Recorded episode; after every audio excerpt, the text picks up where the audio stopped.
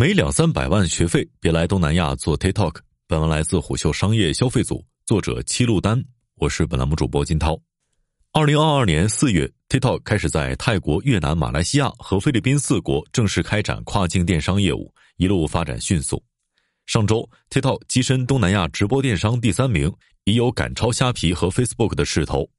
斋月前后，越来越多的卖家涌入东南亚市场，试图搭上 TikTok 的便车，去东南亚掘一桶金。业内相信，直播电商几年前验证过的红利正发生在亚洲版图的另一角，但故事过于乐观了。对于已经扎根东南亚市场的卖家来说，真实情况喜忧参半。平台愈加严格的审查要求和自带优势的本土卖家的竞争，使经营压力越来越大，想吃到平台的红利越来越难。在跨境议题下，TikTok 平台的玩法绝不是照搬抖音那样简单。去年开始在东南亚 TikTok 做球鞋生意的刘明说。平台只会锦上添花，不会雪中送炭。但通常经营不善的话，谁送炭也解决不了。刘明最早从事的是线上教育行业，依靠语言的优势，在去年转战到跨境电商。对于刘明来说，选择东南亚这个市场，更多的原因是跟随平台。业内能够明显的感觉到，东南亚市场的 TikTok 要比欧美发展的更为迅猛。刘明在去年五月进入菲律宾，相当于最早一批进入菲律宾的中国卖家。尽管已经做到中腰部体量，但他作为供应链在国内的跨境卖家，愈发感到来自本土卖家的竞争压力。跨境卖家在物流成本、配送周期和直播间搭建等环节难点诸多，时间一久，流量自然倾斜给数据更好的本土商家。根据 TikTok 品牌咨询公司 Bain Company 二零二一年发布的东南亚数字营销趋势报告显示，东南亚 TikTok 上的本土商家和跨境商家比例大约为六比四。结合成交比例来看，目前本土商家在 TikTok 上仍然更具有优势。此外，困扰着刘明的还有 TikTok 上的标签数据沉淀不够多。现在的东南亚 TikTok 相当于国内几年前的水平，这样的数据反馈令他没有办法做出稳定的布局。刘明告诉虎嗅，发货不稳定，甚至很多无货源，仅靠幺六八八倒差价的卖家，可能迟早会被 TikTok 平台清出去。在官方发布的 TikTok Shop 跨境电商二零二三年度策略当中。提到今年计划的重点布局为提升优质商家比率，这与多位跨境电商受访者的感受不谋而合。压在小型跨境卖家身上的压力越来越大了。其实不止刘明，不论大小卖家都会被不稳定的单量所困扰。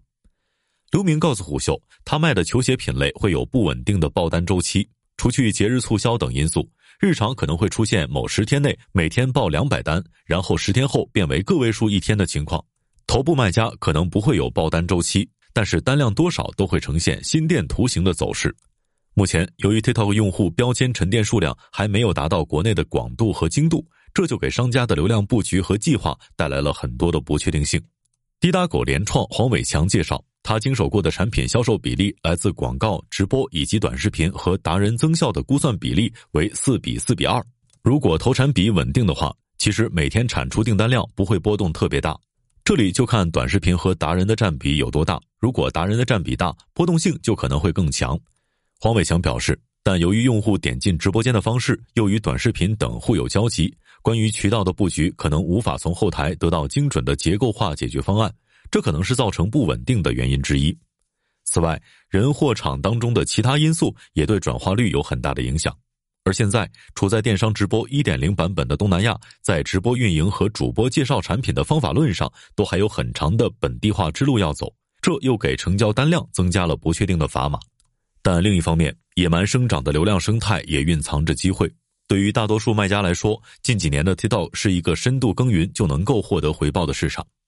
由于 TikTok 市场处于生长的早期阶段，这就导致优质内容不饱和，标签不准确，无法达到一线品牌投放广告的数据要求。因此，大多数卖家还没有在 TikTok 投广告，这就给了纯做优质内容的中小商家以破圈的机会。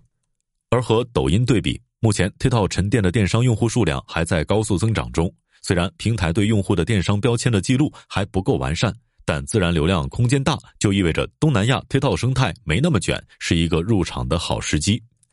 千川操盘手林令告诉胡秀，基于核心算法和数据标签的积累，抖音对用户行为的预估更加的精准，因此在国内抖音的直播带货进行广告投放已成为大多数商家的选择。而目前在 TikTok 实质上进行直播间投放的团队并不多，直播间投放的各类目的投产比也并不公开透明。黄伟强告诉虎嗅，东南亚 TikTok 的商家目前利用的多为自然流量，选择广告投放的商家仅在百分之五左右。同样的数据在抖音可能会达到百分之四十到百分之五十。这也意味着，从抛开资本影响的角度来看，目前流量对优质内容相对公平。这也是近几年无论是否有电商经验，大批中小卖家竞相涌入东南亚的原因。中小卖家占据了人们的绝大部分视野，人们对东南亚的印象似乎就停留在了低价尾货。然而，在小卖家涌入之际，头部大卖已经掌握了一套爆品玩法。对拥有资本背书的品牌出海玩家来说，达人营销、全渠道布局都是出海题中的应有之义。除了成本上要利于仓储、物流等跨境上的基本考量，为了支撑高额的成本，其选品往往带有高毛利的特性。黄伟强说：“倾销国内尾货在传统电商时代是的，但在 TikTok 上不是。目前东南亚市场线上购物仅占百分之十，而在中国线上购物达到百分之三十到百分之四十，这意味着在东南亚有三至四倍的电商增长空间，其中 TikTok 就吸走了增量中的大部分。”传统电商对标线下商超，因此二者价格越卷越低。但 TikTok 的流量黑洞带来的是新增流量，它触及到的用户其实不是原来的那一批电商用户。黄伟强说，这相当于是一个新战场，借助货找人的流量红利，这里不仅给原本东南亚电商平台来赞达无人问津的商品以新的露出渠道，也是新品类出海抢占市场的机会。以漱口水品牌为例，黄伟强介绍说，受其穆斯林文化影响。印尼人的口腔护理意识特别强，斋月期间他们必须维持全身每一个部位的干净，口腔也必须干净，因此对漱口水的需求已经形成了习惯。在印尼的线下商超、夫妻店随处可见陈列着漱口水，但其线上漱口水的市场每月只有千单左右。菲律宾线上市场几乎是空白，跨过本地调研、货盘、营销等门槛，这里是新品牌出海或者更直接点儿大牌平替的蓝海。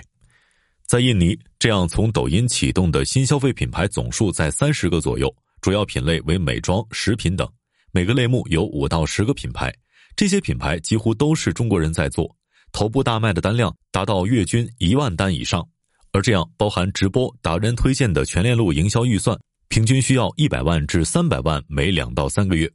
高毛利的背后是源于出海品牌付出的高额成本。然而，一款爆品所带有的特质又不能只有毛利高，选品的维度需要放在整个东南亚 TikTok 这个立体的命题当中去考量，是否适合短视频呈现，价格带是否合适，受众面怎么样，这些都和货本身息息相关。目前，愿意付出大笔营销预算的品牌并不多，一些国内中高档美妆品牌也有意进入东南亚市场，但由于价格带过高，加之在东南亚零知名度，一些瞄准东南亚的品牌迟迟未进入。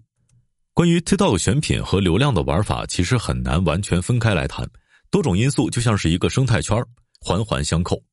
想要卖得好，除了玩明白平台品类，做好人货场的模式，还要基于不同的国家、不同体量的团队来考量。任何环节的纰漏都可能影响最终的转化。基于大盘的讨论，只能为大家描绘一个关于东南亚跨境生态的侧影。在聊天中，能够感受到跨境卖家对市场的不安全感。这份不安全感归根结底来自于跨境的身份，这就包括高于本地卖家的物流仓储成本，作为外地人的文化隔阂，以及由上述原因导致的流量天然向本土倾斜。这些是即使带着成熟的经验玩法也无法弥合的实际问题，而平台能给到卖家的唯有锦上添花。目前平台还在频繁的测试。刘明坦言，他最害怕的是跨境商家成为第一批出海 TikTok 的小白鼠。但刘明也说道。毕竟这是一个目前努力就能够赚到钱的生意，现在还有哪个生意敢这样保证呢？商业洞听是虎嗅推出的一档音频节目，精选虎嗅耐听的文章，分享有洞见的商业故事。我们下期见。